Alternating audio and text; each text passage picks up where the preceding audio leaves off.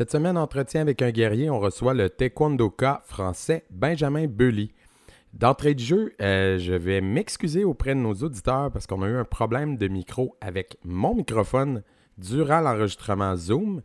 Et pour des raisons purement techniques, moi, je m'entendais bien, mais clairement, l'enregistrement euh, n'était pas bon parce qu'il se faisait avec euh, le micro intégré de mon ordi au lieu de notre micro de podcast. Donc, je suis vraiment désolé pour la qualité sonore de mes interventions. Euh, j'ai décidé de sortir l'épisode quand même parce que il est très intéressant. On a eu vraiment une discussion super enrichissante. Donc, j'espère que vous allez en profiter quand même et faire abstraction de la qualité du vocal. Vraiment désolé. Euh, on a trouvé la source du problème et ça ne se reproduira plus. Sur ce, on vous souhaite une bonne écoute.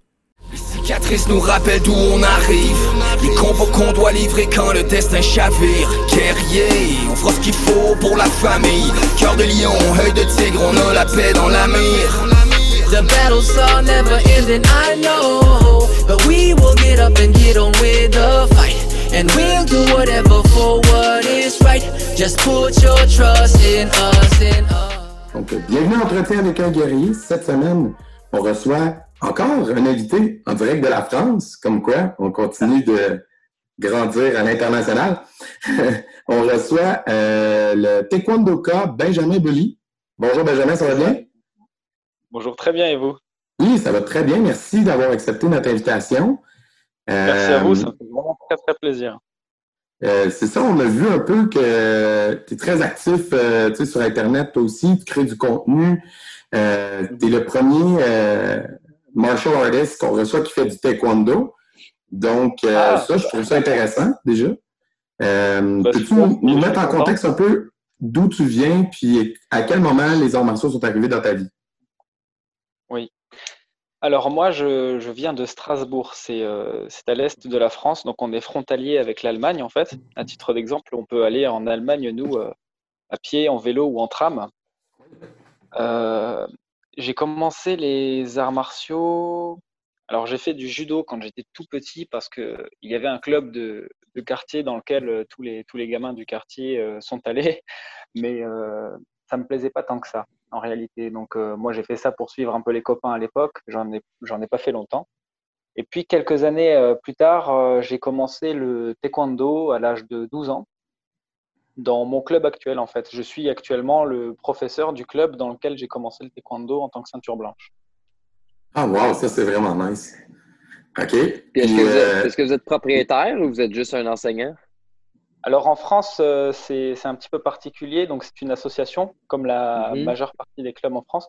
Donc c'est mhm. effectivement euh, mon, club, entre guillemets. Donc je suis. ah, ben félicitations. vous avez toutes monté les échelles. Voilà, c'est ça. Ben, je suis content en fait parce que euh, mon professeur euh, initial euh, a dû arrêter à cause de son travail, puisqu'en France c'est très difficile d'être professionnel. Mhm. Moi-même, je ne suis pas professionnel hein, des arts martiaux. Et il a dû arrêter à cause d'un emploi du temps beaucoup trop chargé. Et puis voilà, il m'a laissé le club, tout simplement. Ceci dit, par contre, avec le côté créateur de contenu, il y a peut-être moyen d'en tirer éventuellement un revenu intéressant, surtout en France, parce que le, marché est plus grand, il y a plus d'auditeurs potentiels. Donc, j'imagine que ça, ça pourrait devenir quelque chose d'intéressant pour toi au fil du temps. Ben, ça dépend parce qu'en réalité, euh, alors moi, je n'ai pas démarré ça dans cette optique. Euh, vraiment pas. Euh, et puis, je pense que je n'ai pas démarré ça dans cette optique parce que j'ai un peu les pieds sur terre et qu'en France, comme je le disais, c'est très très difficile de vivre des arts martiaux. Mm-hmm il faut vraiment avoir euh, énormément d'élèves et euh, il faut quand même, euh, quand même bien tourner. C'est assez difficile. Et puis moi, je suis encore, je suis encore très jeune. Du coup, mmh. je, me laisse, je me laisse le temps. Et puis, je préfère me dire que je garde mon travail de tous les jours que, que j'ai en journée et je fais ça tranquillement le soir. Comme ça, moi, je, je suis sûr, en tout cas pour l'instant, de faire ça vraiment par pur plaisir et par pure passion. Euh, sans avoir à me dire euh, que je dois gérer absolument ce côté euh, lucratif pour gagner de l'argent et réussir à, garder mon, club à flot, puisque, puisque je le répète, en France, c'est vraiment très dur. C'est difficile. Et non, j'avais une question. J'ai ça m'échapper. mais ouais, dans le fond, c'est quoi le, travail que tu fais dans le jour? C'est quoi l'autre carrière? Alors, moi, je suis fonctionnaire. Je travaille à la ville de Strasbourg. OK. je travaille dans le chauffage, en fait. Donc, je, ah je, suis les, je, montre le travail à faire aux, entreprises qui travaillent pour nous et je les surveille, en fait, pour m'assurer qu'ils fassent le travail correctement. OK. Donc, vous êtes okay. superviseur. Ah, OK. Puis, les, arts martiaux dans le cadre de ton travail, est-ce que c'est un emploi très physique? Est-ce que ça apporte quelque chose à ta profession? As-tu l'impression que un, aide l'autre? Peut-être même ton emploi de jour euh, apporte quelque chose à ta pratique d'arts martiaux? Oui, alors en fait, c'est effectivement plutôt les arts martiaux qui vont nourrir euh, mon, travail au quotidien sur euh, différents points. c'est vrai que ça me, ça me canalise beaucoup, donc ça m'a ça m'aide, ça m'aide à être très calme, à prendre du recul, à avoir une bonne gestion de, de mon stress. Euh, c'est, surtout ça, effectivement, je pense, qui, qui m'aide au quotidien. Quoi. C'est vrai. Puis, euh, étant donné que c'est la première fois qu'on jase taekwondo, est-ce que tu pourrais nous, peut-être nous faire un petit historique du style? Je veux dire, tout le monde un, peu sait que ça vient de la Corée, mais euh, au-delà de ça, peut-être juste retracer un peu euh, l'historique. Je pense que ça pourrait être intéressant pour plusieurs. Oui, en fait, alors le taekwondo a une histoire euh, assez particulière. Euh, c'est un art martial, comme on le sait, qui est coréen et qui est en fait l'union de neuf écoles d'arts martiaux coréens, qui, une union qui a été demandée par le gouvernement coréen de l'époque, qui voulait un art national pour, euh, pour rayonner un petit peu sur le plan international. Donc, euh, ils ont euh, demandé aux professeurs des différents styles d'arts martiaux de s'unir afin de, de, de, mettre à jour le taekwondo. Ensuite, donc là, je suis vraiment en train de résumer dans les très grandes lignes. Mhm. et par la suite, il y a eu deux courants qui, comment dire, le, taekwondo s'est scindé en deux courants euh, différents, différents. Donc, on a deux styles de taekwondo principaux différents qui sont en fait euh, des noms de fédérations mondiales. Mhm. Il y a l'ITF et la WT, qui était avant WTF, mais qui a changé de nom. Et le style que toi tu pratiques, c'est lequel des deux? Moi, je suis WT, donc c'est celle, c'est le, le style qui est euh, aux Jeux Olympiques. Ouais, c'est ça. Même si ce, style-là a pris une tournure euh, vraiment très très sportive, euh, notamment euh, pour et à cause des Jeux Olympiques. Mmh. Et moi, personnellement, c'est pas c'est pas dans ce courant-là que, que je m'identifie. Ce C'est pas à ça que je m'identifie le plus. Je suis pas très axé pratique sportive. Ce qui m'intéresse, c'est effectivement plus le travail traditionnel mmh. qui existe toujours, mais qui est plus rare. Parce que moi, personnellement, quand j'étais plus jeune, j'ai pratiqué du taekwondo pendant quelques années, pas longtemps, et euh, c'était ITF. Puis, dans le fond, outre le fait que tu dis que c'est devenu plus sportif côté WT, est-ce que ITF, eux, sont restés plus traditionnels, tu dirais, par rapport à ton style à toi? Ben, oui, disons que, encore une fois, dans les grandes lignes, c'est comme ça que c'est comme ça qu'on va le différencier. Euh, très souvent, on va dire que l'ITF il est resté plus traditionnel et que le WT euh, est devenu plus sportif. Ok. Ah, c'est quand même intéressant ça. Je, ne la connaissais pas cette distinction-là, moi personnellement. Je savais que les deux existaient. Vas-y, nous ici, est-ce que c'est possible, mettons, de de faire les deux, de quelqu'un qui veut faire du taekwondo traditionnel puis pousser compétitif, parce que je sais mhm. qu'ici, nous, il y, en a qui le font, ils, ils font leur canpo, puis ils font aussi en compétition à, haut niveau. Est-ce que c'est quelque chose qui se fait ou quand tu veux pousser compétitif, il faut vraiment que tu fasses que ça, parce que sinon, c'est comme trop pareil sans être pareil? Alors, euh, bah, il faut savoir que déjà, euh, dans les deux styles, il existe de la compétition. Donc, euh, si on pratique un style et qu'on veut faire de la compétition, on ne va pas avoir besoin de changer de style. Ça va être mhm. euh, notamment en combat, par exemple. En combat WT, c'est ce qui est présent aux Jeux Olympiques. Donc, avec plastron et mhm. essentiellement des techniques de jambes, à savoir que les coups de poing sont autorisés uniquement dans le plastron, dans le torse, mais c'est très, très peu utilisé. Alors que les combats en ITF, ça va être euh, avec des gants de, plutôt de type boxe et ça va être du, pied-point un petit peu plus un petit peu plus complet. Mhm. Et, euh, et, ensuite il y a les pumse donc qui sont les katas. Mhm. Euh, qui, dans les deux cas, encore une fois, ont des compétitions propres à, chaque style. Ensuite, pratiquer les deux à la fois, je ne sais pas. Je sais que certains, certains changent de style. Alors c'est plutôt rare, mais à une époque, il faut savoir que initialement, tout le monde faisait du taekwondo ITF à l'époque. Le WTF est venu après l'ITF. Mhm. Par exemple, en France, quand le taekwondo est arrivé euh, ici, euh, c'était de l'ITF.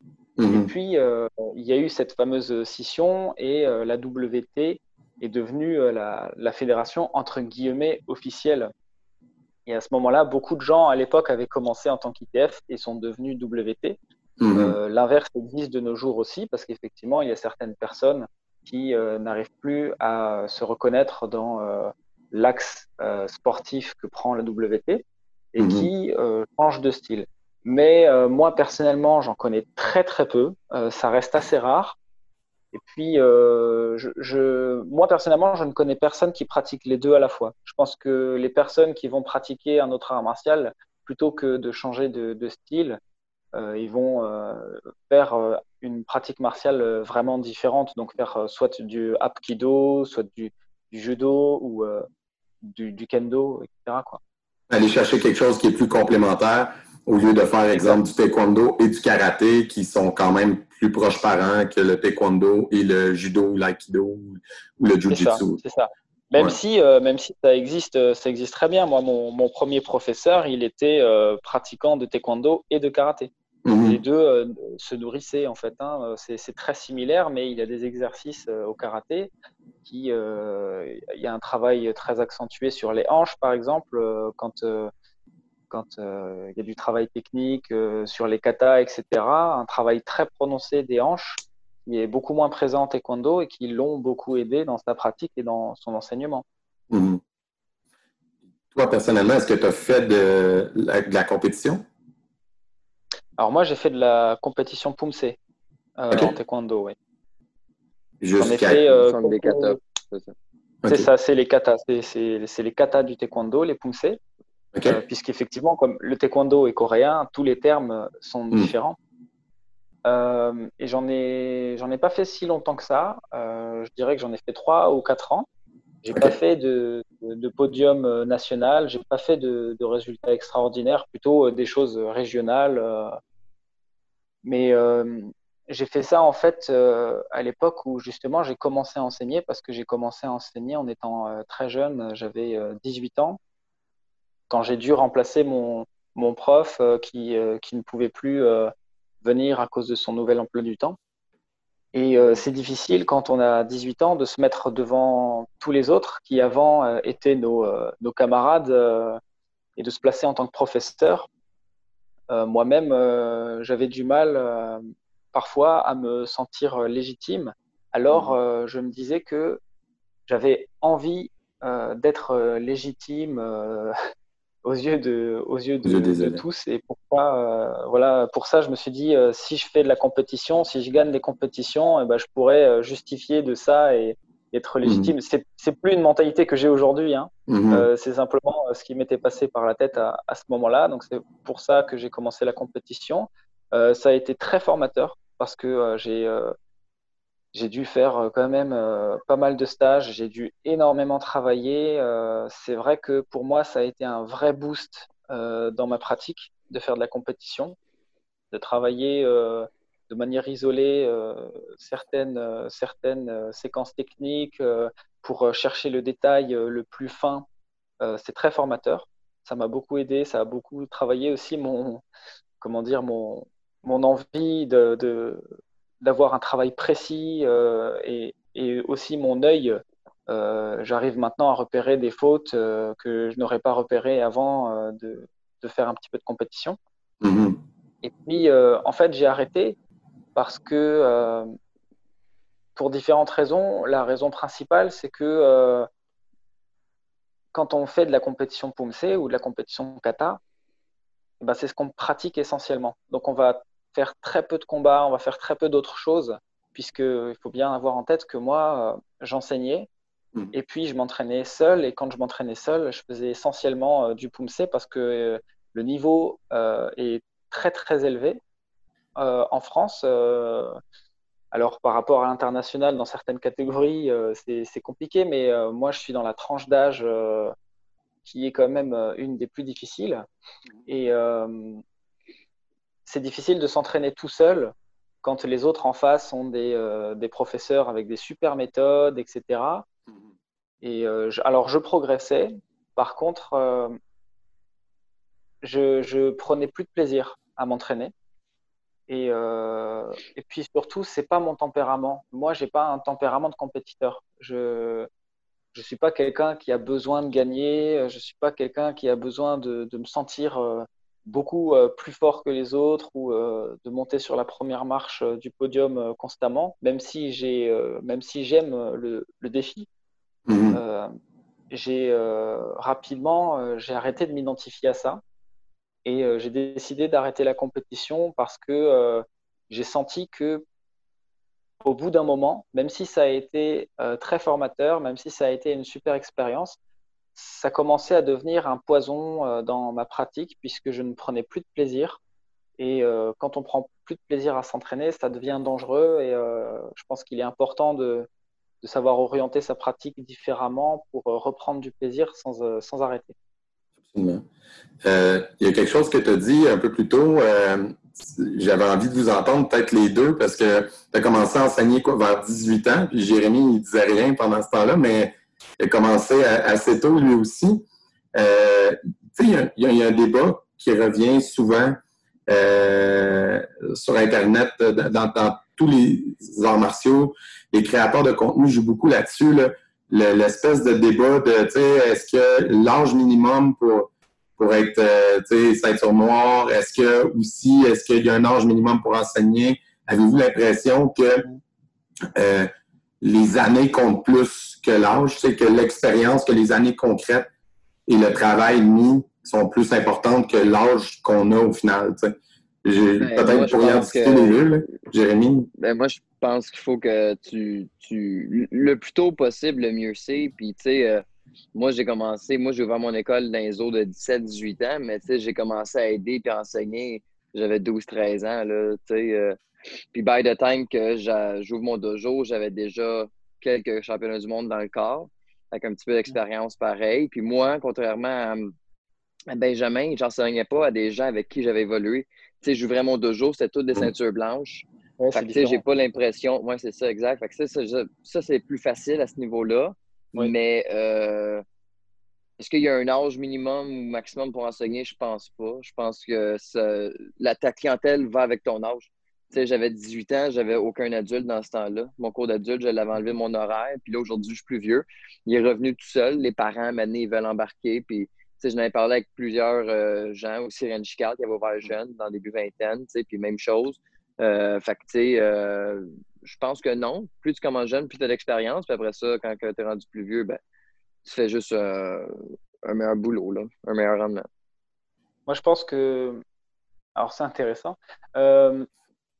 J'avais vu une vidéo il y a longtemps de Didier Bédard, je ne sais pas si vous le connaissez, qui est un, non. Euh, un maître en, Wing Chun euh, en France, c'est une euh, énorme référence qui disait que selon lui, l'enseignement, c'est quelque chose qui doit nous arriver. C'est pas quelque chose que l'on choisit de démarrer. Mhm. en tout cas, moi, personnellement, c'est comme ça que, que c'est arrivé. Ça m'est arrivé de devoir enseigner. C'est quelque chose qui m'est, entre guillemets, un petit peu tombé dessus. J'ai, en fait, moi aussi, j'ai aidé effectivement au cours enfant, je venais plus tôt pour tenir les cibles, pour euh, aider à corriger, pour prendre un groupe à part, etc. Et puis, mhm. progressivement, c'est comme ça que ça s'est fait. Il euh, faut que tu aies la passion, tu sais. Oui, c'est ça, il faut, il faut avoir envie. Donc, en fait, je pense que euh, moi, je ne me base pas sur un, âge. au contraire, je pense que c'est bien de démarrer l'enseignement assez tôt, mhm. puisque je l'ai dit il y a peu de temps dans, dans un post que j'ai fait. on m'a dit un jour une phrase qui est très vrai euh, pour moi.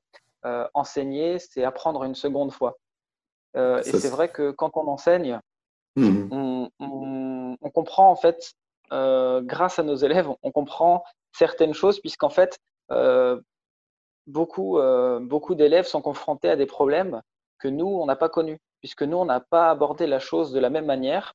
Alors, ils sont confrontés à des petites, à des petites erreurs de, trajectoire, d'armement que nous, on n'a pas connues. Et du coup, comme on n'a pas connu ces problématiques, on n'y a pas pensé.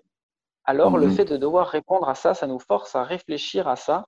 Et ça, en fait, ça, nous aide à, progresser en réalité et avoir une, meilleure méthode avec le temps. Mmh Donc, effectivement, je pense que c'est formateur d'enseigner. et pour ça, il n'y a pas besoin, a pas besoin d'avoir un âge particulier à partir du moment où c'est fait, c'est fait avec passion et que et qu'on qu'on sait prendre du recul, quoi. C'est-à-dire que c'est pas parce qu'on enseigne qu'on doit arrêter de pratiquer. C'est surtout ça qui est important. À partir du mmh moment où on enseigne, pour moi, j'estime qu'il est important de continuer à pratiquer. Mmh et, et qu'il est important de, comprendre que nous, même si on est enseignant, on continue à apprendre. Donc, mmh il faut comprendre. moi, je pense que c'est vraiment important d'accepter ça. Et mmh euh, les professeurs, en fait, qui commencent à enseigner très tôt et qui ne s'entraînent plus parce qu'ils enseignent, en réalité, au bout de quelques années, ils ont arrêté de pratiquer pendant euh, de nombreuses années, pendant toutes les années d'enseignement. Parce qu'enseigner et pratiquer, c'est quand même deux choses très différentes. Absolument. Mmh. Mais ça aussi, je pense que c'est important. Oui, vas-y, vas-y, Jérémy. Vas-y. Je dirais même que il y a plusieurs styles d'enseignement, puis que ils sont tous bien corrects, mais que plus, plus tu plus tu enseignes longtemps, plus tu peux voir ça. au début, moi, je pensais qu'être sharp, c'était d'enseigner, puis être un peu comme compétitif, comme avec tous tes élèves, dans le sens que de tout corriger. Quand que, tu sais, des fois, un peu comme Benjamin disait, de laisser travailler l'élève, puis trouver la manière, tu sais. Fait que, tu sais, c'est en prenant de l'expérience. Si tu commences, tu sais, si tu dis, je vais commencer juste plus vieux, ben, tu sais, ça va venir plus, ça va prendre beaucoup plus de temps, trouver tout ça. Puis moi, ce que j'ai vu, en fait, au fil du temps, c'est que tu peux avoir un, artiste martial qui est techniquement meilleur que toi à plein niveau, mais que comme enseignant, il pourrait être zéro parce qu'il n'y a pas cette capacité-là de, de transmettre et de communiquer à l'élève puis d'être pédagogue. Donc, mm-hmm. je, pense que souvent, les meilleurs professeurs n'étaient pas forcément les meilleurs élèves. Parce que, tu sais, quand tu es un, élève A1, euh, puis que tu as de la facilité dans tout, bien, des fois, ça peut être difficile pour toi de comprendre l'élève qui, lui, a du mal à comprendre, puis que ça y prend du mm-hmm. temps. Donc, il faut que tu développes cette patience-là. Donc, euh, ouais. mais... C'est ça, exact. Ouais, ou ça, mais c'est pas, pas des fois de la facilité, des fois, c'est que c'est fait tellement longtemps. Moi, j'ai mm. commencé le karaté à 5 ans. Mm-hmm. OK? Là, c'est comme apprendre quelqu'un à faire un front ball kick je sais pas comment j'ai fait, fait 20. J'ai jamais appris à faire un front ball kick. Tu lèves le genou, pousse, là, tu sais. Fait que mm-hmm. euh, des fois, c'est pas que c'est trop facile. Des fois, tu t'en souviens juste plus quand tu as commencé tellement jeune. Tu es comme comment je me suis fait enseigner? Fait que tout ça, mm-hmm. c'est important de faire des codes d'instructeurs. Tu sais, nous, on est De continuer notre formation. Moi, c'est ça. Moi, avec mes instructeurs, je fais ça aussi à mon centre à Saint-Rémy. Parce que sinon, euh, des fois, c'est trop, trop pour acquis. Absolument. Oui, c'est vrai. Après, euh, alors c'est vrai que moi, j'ai, euh, je, réfléchis même plus à, comment moi j'ai appris euh, personnellement. Euh, moi, je m'adapte beaucoup à mes élèves. Alors, je me sers beaucoup, mmh. d'une part, du système des, grades, parce que pour moi, les grades, le fait d'avoir des ceintures différentes, c'est pas du tout pour avoir une hiérarchie avec des petits chefs et des, et des sous-fifres. pour moi, c'est vraiment un outil de développement personnel et euh, ça me permet, euh, d'une part, quand je montre les exercices, euh, de grouper, de dire, voilà, de ceinture blanche à ceinture bleue, vous allez faire l'exercice de, cette manière. De mmh. ceinture bleue à rouge, vous allez faire l'exercice de cette manière. Ceinture rouge et ceinture noire, vous allez le faire de cette manière. Donc, ça me permet d'avoir des paliers de difficulté différents, alors que tout le monde s'entraîne au même moment d'une part.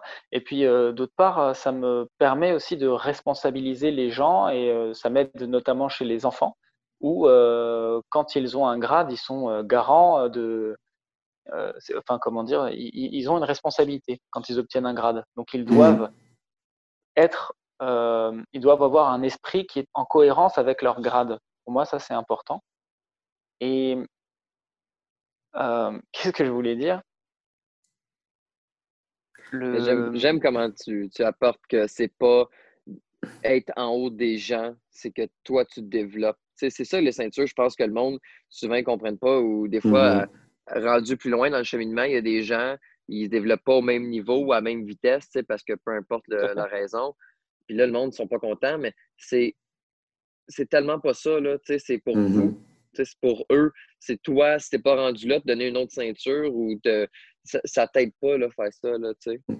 Oui, tout à fait. Euh, pour moi, euh, le fait d'être. Euh, en fait, j'en parlais il y a peu de temps. le fait d'être. Le, premier jour où j'étais ceinture noire, le fait d'être tout devant au moment du salut, pour moi, c'était une grosse responsabilité. Je l'ai senti comme ça. Je ne l'ai pas. bien sûr, j'étais fier et j'étais content, mais j'ai surtout eu une sorte de stress en me disant bon, maintenant, euh, tu es ceinture noire. Et maintenant, euh, tous les gens qui sont derrière, en fait, ils, te regardent. Ils te regardent s'ils ont un, doute sur la technique à faire, sur la manière de faire la technique, euh, puisque toi, tu dois savoir et tu dois être l'exemple. Mmh et, voilà, j'ai gardé un petit peu cette, cette image et cette mentalité. Puis c'est c'est ça, moi, que, que j'essaye d'enseigner. quoi. Mais c'est pour ça que c'est important, même en tant que professeur, de continuer la formation. Mhm. Oui, tout à fait. Ah, c'est crucial, sinon, ça. Sinon, nous-mêmes, on arrête d'évoluer. Sinon, on arrête d'évoluer. Un, jour, on atteint un niveau où l'élève n'a plus rien à apprendre de nous. Oui, exactement. C'est ça, qui va arriver. Absolument. Ça. non, non, mais vraiment, c'est super important. Et euh, sinon, euh, dans ta pratique, euh, dans ce que je vois du contenu que tu faisais sur Internet, euh, tu t'ouvres aux autres sites, tu creuses un peu, tu essaies de te nourrir un peu de, ce qui se uh-huh. passe ailleurs.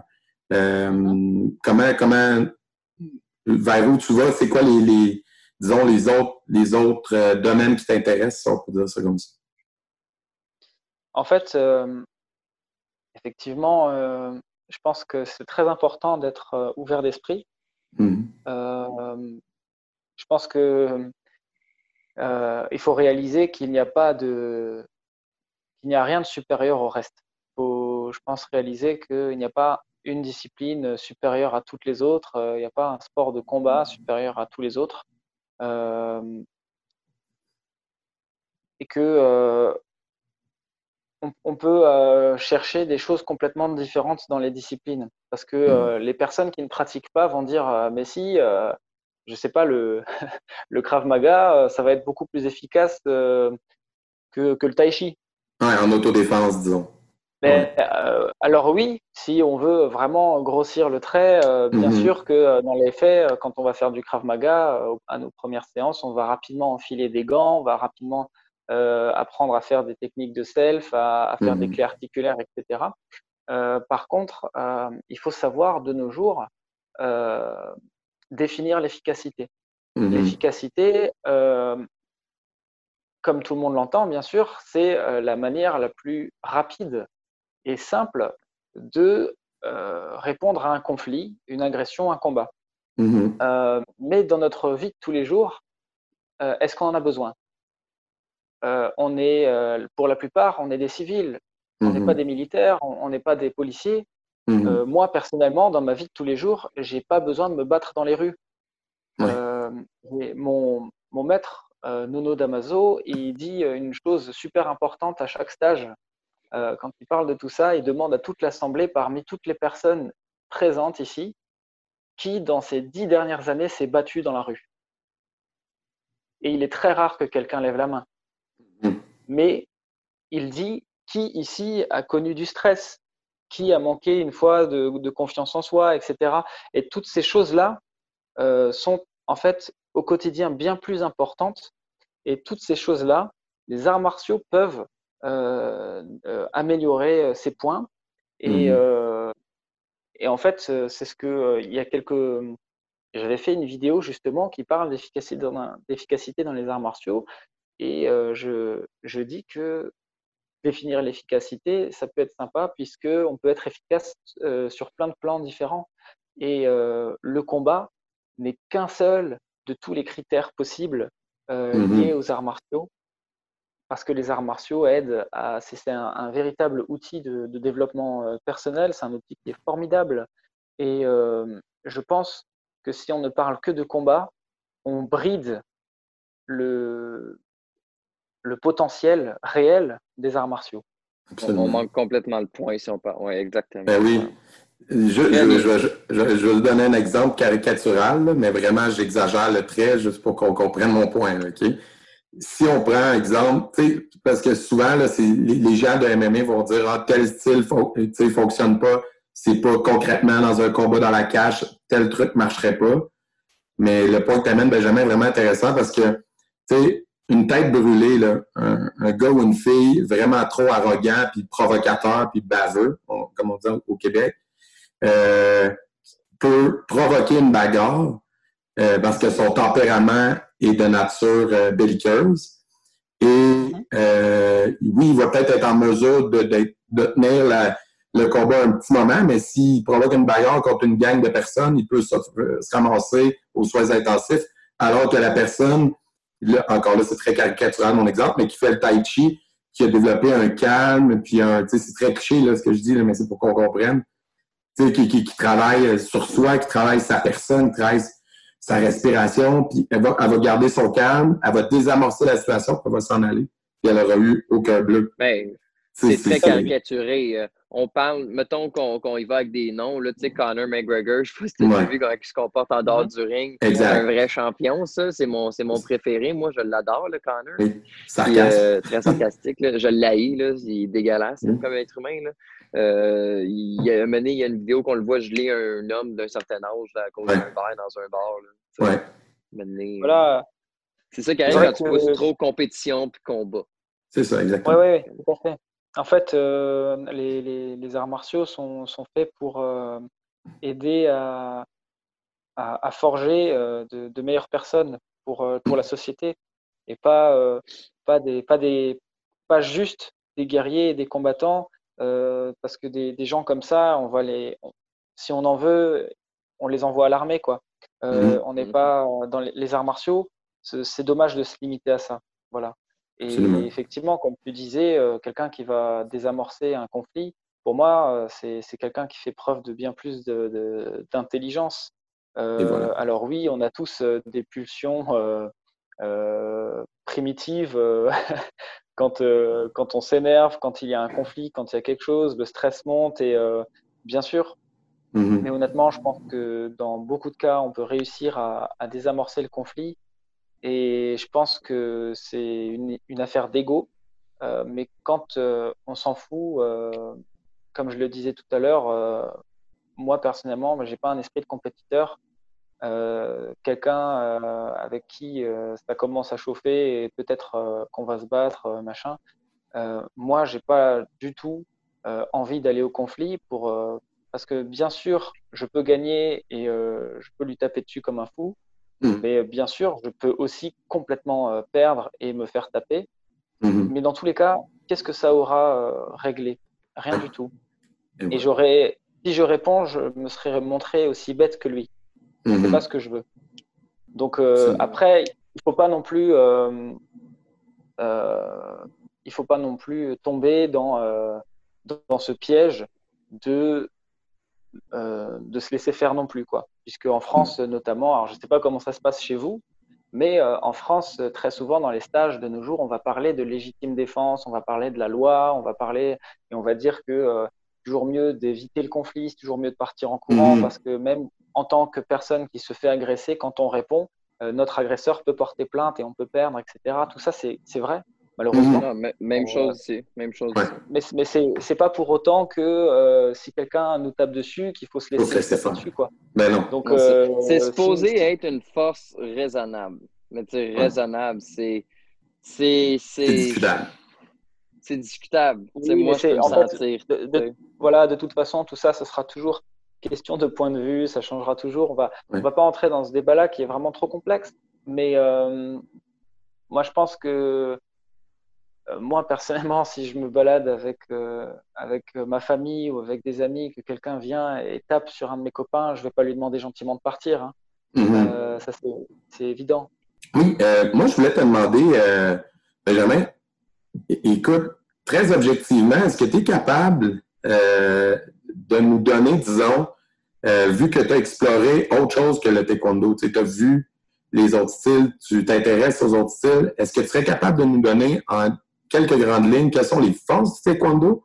Puis est-ce que est-ce qu'il y a des lacunes, entre guillemets, je mets des guillemets, que euh, tu dirais ah, dans notre style, notre force c'est ça, mais notre point faible c'est ça?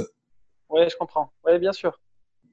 Euh, alors, euh, je pense que les forces du taekwondo, elles sont très connues. C'est les techniques de jambes mhm. qui taekwondo, il a connu un, développement euh, qui, était très axé sur les techniques de jambes parce qu'en fait, les Coréens trouvaient ça plus impressionnant et euh, voulaient se démarquer en, usant en fait de, ça.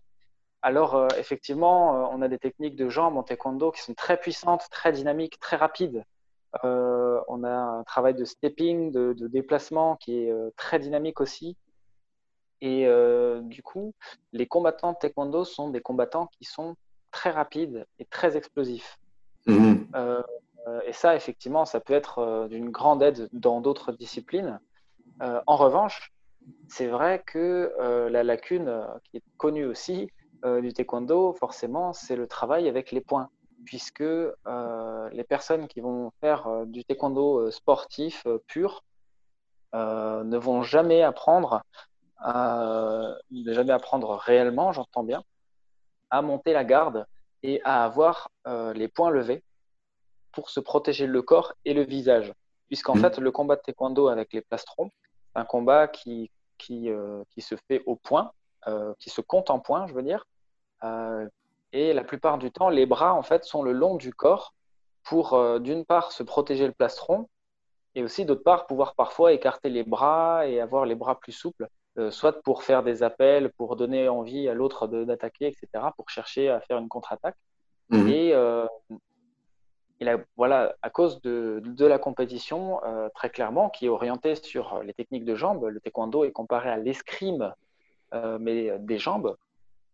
à cause de ça, les pratiquants de taekwondo n'ont pas l'habitude de lever les poings et d'être en garde. Et moi, j'en suis vraiment témoin puisque euh, j'ai démarré, euh, il y a quelques années, j'ai démarré une nouvelle discipline euh, qui s'appelle Yosekan Budo, qui a été fondée par un maître Hiromo Shizuki, qui est un japonais qui vit en France.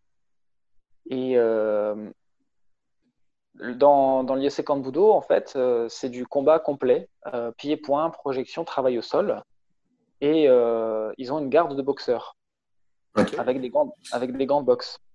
Alors moi, euh, mes premiers entraînements, euh, quand on faisait un petit peu de combat à la fin de séance, euh, tant que j'étais à distance et que je gérais avec mes jambes, bah, ça allait, je m'en sortais puisque c'était mon atout.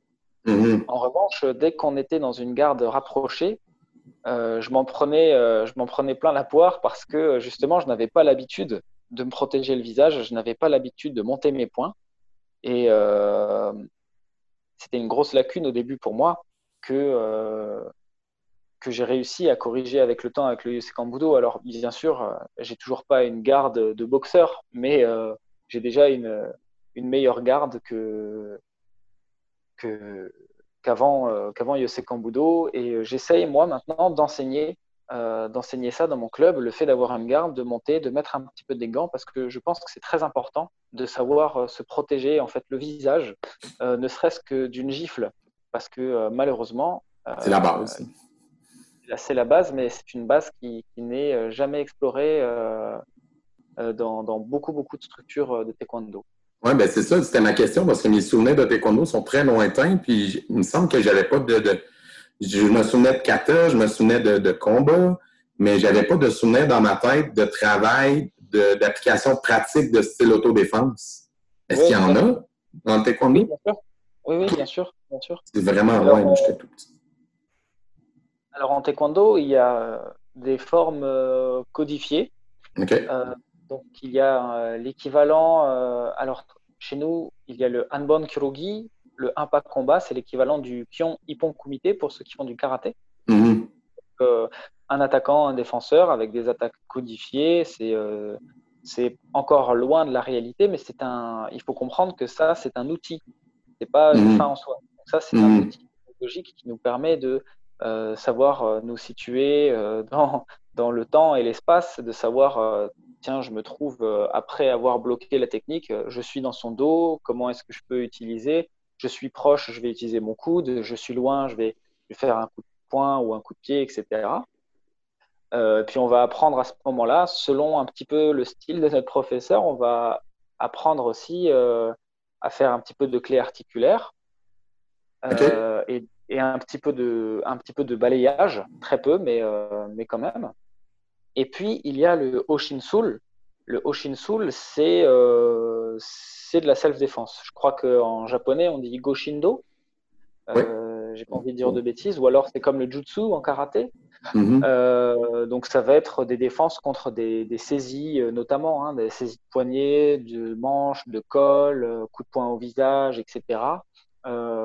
maintenant, moi, comme je le pratique et comme je l'enseigne, euh, je m'en sers également comme outil pédagogique. C'est-à-dire qu'au début, je vais enseigner, par exemple, sur des saisies très simples et très loin de la réalité, parce qu'une saisie poignée avec euh, une personne en face de nous qui ne bouge pas, ça ne reflète en rien la réalité. Mhm. Par contre, euh, ça va nous permettre quand même d'apprendre des dégagements et d'apprendre, pour commencer, des principes. Mhm. et en fait, une fois qu'on a acquis ces principes, libre à nous d'explorer d'explorer ce thème de self-défense en appliquant ces, principes, mais de manière un petit peu plus réaliste, avec un partenaire qui ne se laisse pas faire, avec euh, des saisies plus réalistes, avec, euh, des frappes un petit, peu, plus appuyées.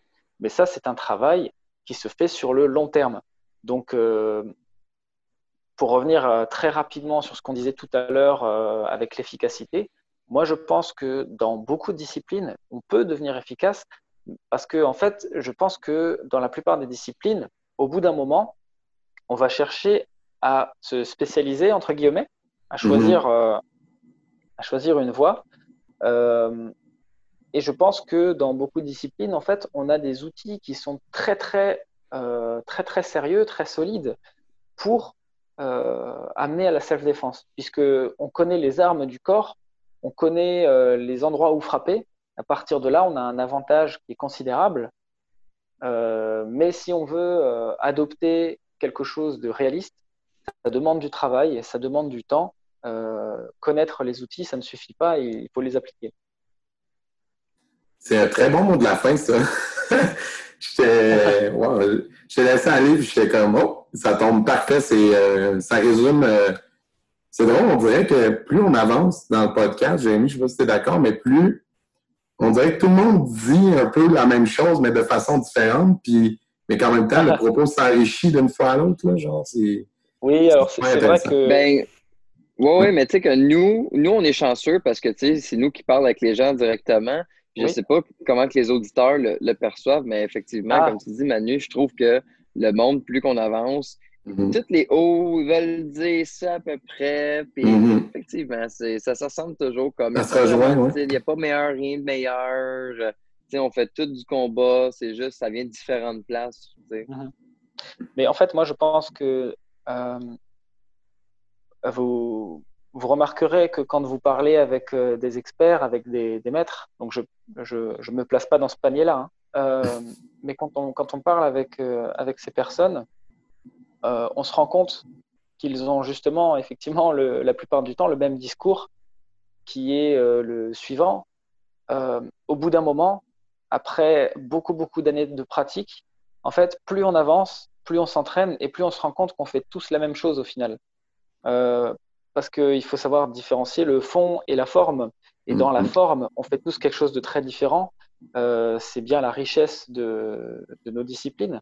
Mais dans le fond, on a toujours la même idée, on a toujours euh, des principes très similaires, seulement dans la forme, on va les appliquer différemment. Exact. Benjamin Belly, sur ce mot de la fin excellent. Merci beaucoup d'être euh, venu prendre un peu de temps avec nous virtuellement. Puis, euh, ben, bonne continuité dans ta création de contenu, puis on va continuer à te suivre de notre Bonne chance avec votre dojo. Exact. Très gentil, merci beaucoup. Merci, bonne fin journée. Ça m'a vraiment fait très plaisir. Vous êtes euh, les, les premiers à m'avoir contacté pour faire euh, une interview, donc euh, je suis très ah, content. Ben, wow, on brise la glace. Super. au plaisir. Merci beaucoup.